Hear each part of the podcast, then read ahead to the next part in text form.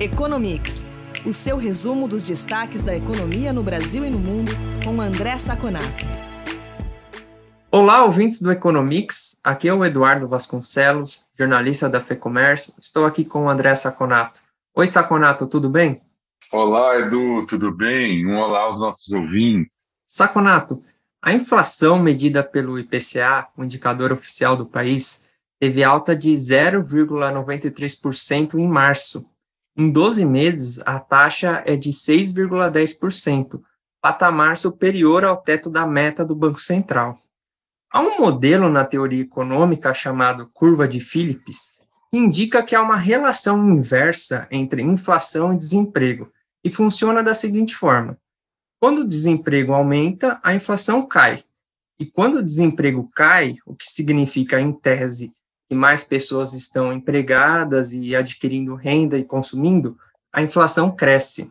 Entretanto, no Brasil de 2021, a inflação sobe mês a mês numa situação de desemprego elevado.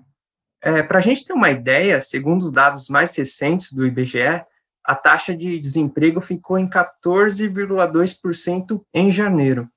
Saconato, qual é o diagnóstico da inflação na atualidade?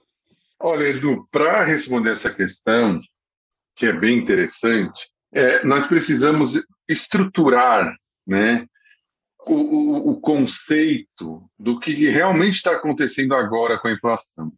É uma inflação um pouco diferente da normal que nós estamos acostumados a ver. Nós estamos acostumados a ver aquela inflação que nós chamamos de demanda, em que a, você tem muito mais demanda pelos produtos do que oferta. E isso gera automaticamente a alta dos preços, ou você tem uma demanda superaquecida. Esse processo inflacionário que nós estamos vivendo, eu posso dizer para vocês que é, uma, é um processo importado. Nós estamos importando a inflação. Por quê? Porque as grandes economias recuperaram antes. Né? Nós já temos a China crescendo há um bom tempo, os Estados Unidos começou, começou a crescer e já tem uma previsão de crescimento muito sustentável e muito forte para 2021. Com isso, essas economias começaram a consumir demais commodities, tanto commodities vegetais, né, a China com soja, milho e petróleo, e os Estados Unidos também com, com essas commodities, mas principalmente com petróleo. Isso fez com que os preços dessas commodities no mundo subissem de uma maneira muito forte e muito rápida. Tá? Se não bastasse é isso, nós temos aqui no Brasil, para combater a recessão que foi resultado da pandemia, taxa de juros do Banco Central muito baixa, o que fez com que muito capital saísse e o dólar ficasse muito valorizado em relação ao real. O preço dessas commodities subiram em dólar e subiram muito mais em real por conta do câmbio. E aí, para completar esse cenário de tempestade perfeita, nós tivemos mais dois efeitos internos. O primeiro é, é a crise política em, em, torno do orçamento e as crises políticas que são normais no governo do presidente Jair Bolsonaro. Dia sim, dia não, nós temos aí declarações que geram nervosismo no mercado, como a demissão do presidente da Petrobras, a, do, do presidente do Banco do Brasil e várias outras, né, que são mais periféricas à economia, e o efeito do auxílio emergencial no final do ano passado, que aumentou muito a demanda por alimentos. Somando tudo isso, mesmo com desemprego, quer dizer, nenhum desses fatores de aquecimento da demanda veio do mercado de trabalho. Né? To, tudo isso veio de outros fatores, ou da, de um fator exógeno, como auxílio emergencial, ou de fatores é, políticos, ou de fatores externos. Por isso, essa inflação é forjada fora do mercado de trabalho, fora daquela inflação de demanda que nós estamos acostumados a ver. E ainda eu adicionaria mais um ponto para estruturar bem né, esse processo, para a gente ter bem esse processo em mente, que é o fato de que essa inflação ainda do IPCA é subestimada. Por quê? Porque essa inflação é medida com base numa cesta de consumo que é extraída da POF, Pesquisa de Orçamento Familiar, que foi feita, obviamente, antes da pandemia. Então, você tem lá gasto com alimentos X%, gasto com serviços outros Y%. Obviamente, antes da pandemia, as pessoas consumiam muito mais serviços, viagens, bares, restaurantes, do que na pandemia, porque eles são fechados. Mas essa estrutura da POF continua. O preço de serviços está caindo, o preço dos alimentos está subindo demais, mas a ponderação é feita pelo, por essa pesquisa que foi feita antes da pandemia. Então, a gente não está consumindo que está baixando o preço, e estamos consumindo que está subindo muito preço. E, a, e, a, e o índice não pega isso daí. Portanto, essa relação entre inflação e desemprego, dado pela curva de Phillips, que representa que o aquecimento da economia gera é, inflação, foi quebrada. Isso é muito perigoso, Edu e ouvintes, é muito perigoso, porque pode causar o que nós chamamos de estagflação, que é a inflação com a economia parada. É o pior dos mundos num cenário econômico.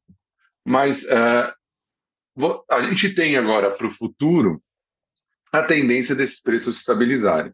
Vamos ter até julho muito problema, porque você vai tirar uh, do, do, do índice março e abril do ano passado, que deu deflação por causa da pandemia, vai colocar março e abril desse ano, mas uh, a tendência é que fique mais estável a partir de 2022.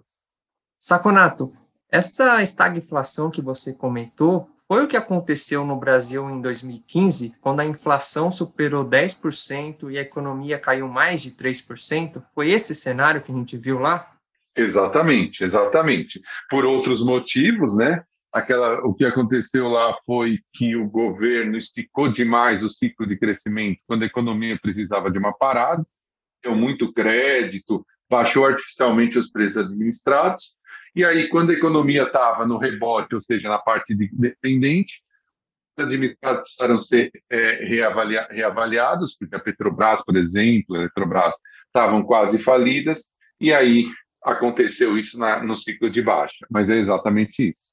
Saconato, seguindo aqui, em fevereiro, tanto o varejo como os serviços tiveram resultados positivos na comparação com janeiro. O varejo registrou uma alta modesta de 0,6%. Já o setor de serviços teve um crescimento mais robusto, de 3,7%. Inclusive, superou pela primeira vez o nível pré-pandemia.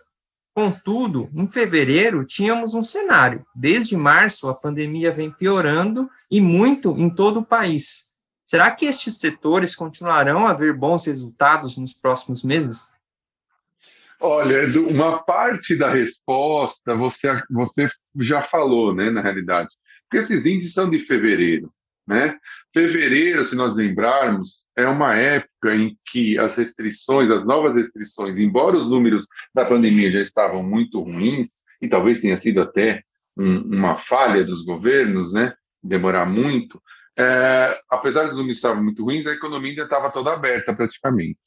Os números, a partir de março, vão pegar essa, esse segundo fechamento da economia. Então, esse é o ponto. Tanto serviço como comércio deram alta, mas ainda em relação a um momento em que as quarentenas, os níveis de restrições dos estados e municípios estavam mais baixos. O segundo ponto é, esse, essa subida que você afirmou, elas são subidas em relação ao mês anterior, ao mês de janeiro, para os dois casos, que, que tinham números muito fracos, né?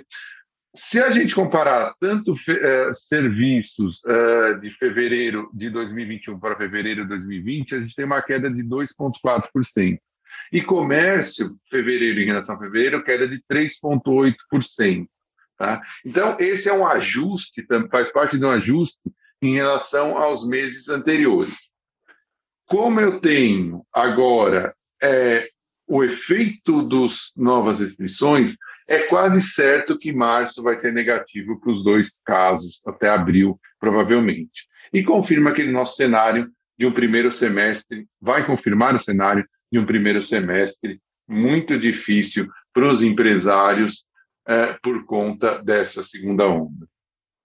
Saconato, na semana passada falamos sobre o pacote de infraestrutura do governo Biden, orçado em 2,3 trilhões de dólares.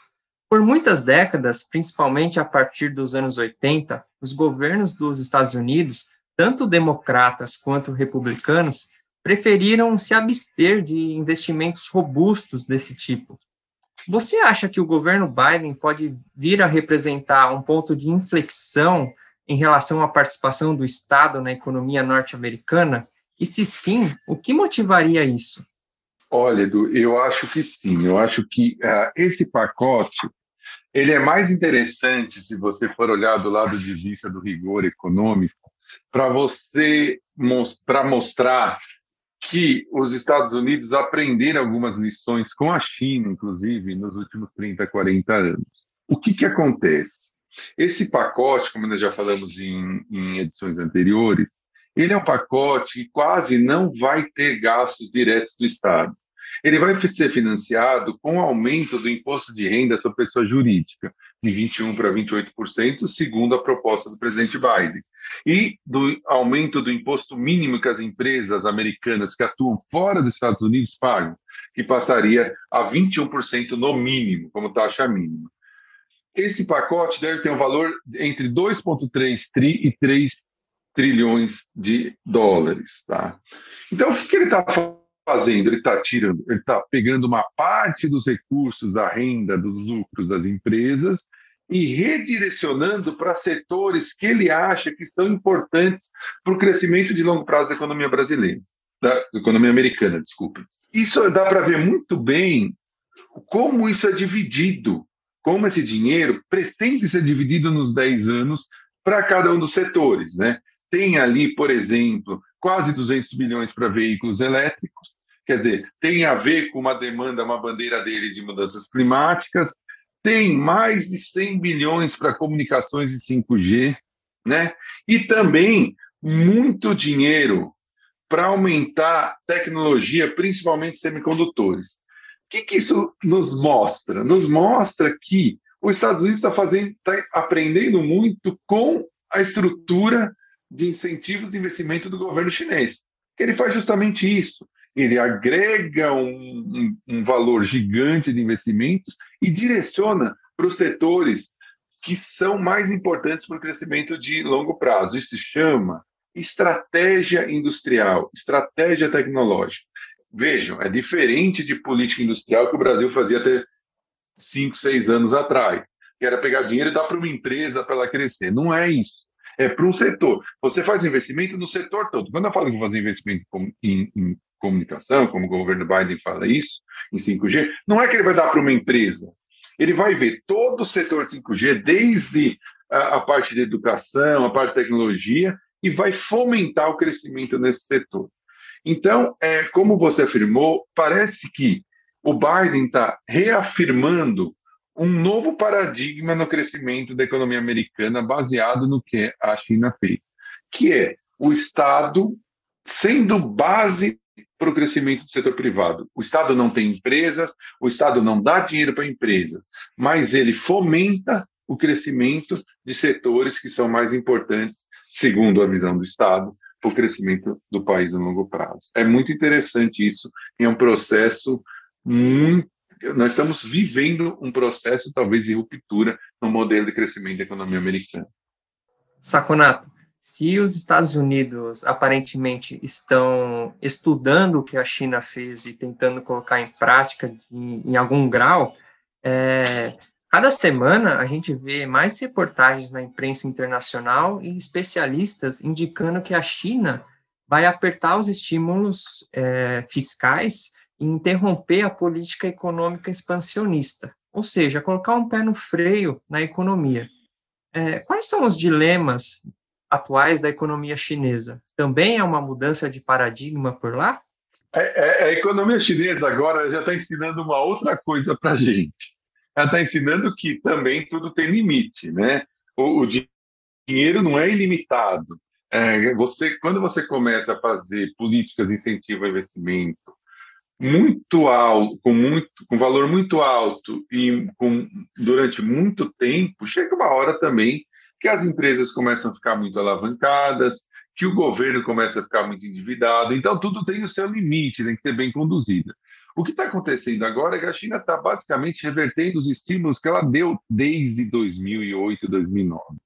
Só para a gente ter uma ideia, os investimentos em infraestrutura na China em 2020 cresceram 0,9% é um país que está está acostumado, lá em, eh, na, no começo da, do, desse século, até a, a, a, grande crise financeira, e mesmo um pouco depois, a crescer 40%, 50%, né? naquele modelo que está na nossa cabeça, do governo chinês construir pontes, cidades, aeroportos, onde não tem ninguém, né? primeiro construindo e depois passando, é, levando a população para lá. É, isso é um dilema, porque na realidade a recuperação da economia existe muita dúvida sobre essa recuperação agora da economia chinesa, né? É, os dados de lá são muito pouco confiáveis. Há quem diga que a recuperação veio muito mais pela produção do que pela demanda.